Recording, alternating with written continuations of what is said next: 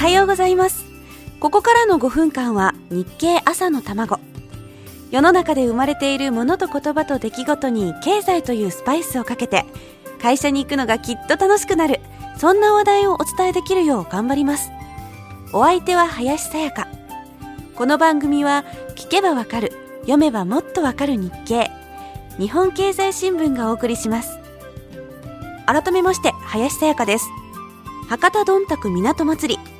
今年も盛り上がってるでしょうね。天候に恵まれないことも多いのにそれでも毎年200万人以上の人出があるどんたくは福岡を代表するお祭りの一つ。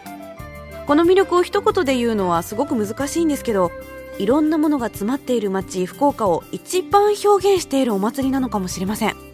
数年前に九州大学が行った試算によれば経済効果は少なくとも300億円なんですって。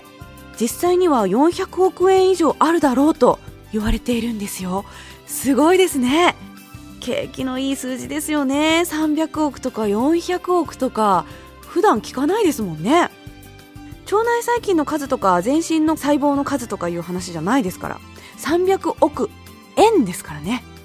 実際のところどれぐらい儲かるのかはわからないですけど少なくともこのお祭りで何百億円というお金が動くわけなんですよね。よく漫画なんかで見ますよね。札束に羽が生えて飛んでいく絵がありますけど本当にあんな感じですよね。まあそれはさておき私たちはもうちょっと現実的な経済のお話をいたしましょう。そうです。あの1万2000円の行方。皆さんどんな風にこのお金を使いますか？あの定額給付金の行方なんですが思い切って何かをするにはちょっと物足りない金額ですよね。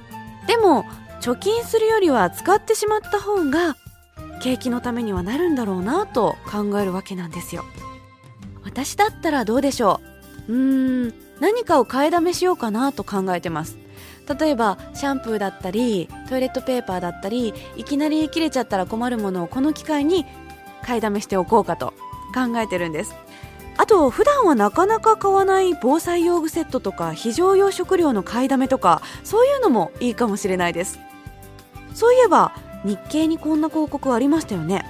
48時間サバイバルローラーバッグ至れり尽くせりセット3人用。これが1万9740円。惜しい。ちょっと1万2000円じゃ足りないですね。でも1万2000円ですからね。小さなお金ではないけど使っちゃおうかなという気になります。うーん。なかなかこうリアルというか微妙なところをついてくる金額ですね。ひょっとするとこのお金の使い道を考えるのが今一番皆さんがね楽しんでいることじゃないかなと思います。さあこの定額給付金どんな使い方をするのか。続きは明日のこの時間です。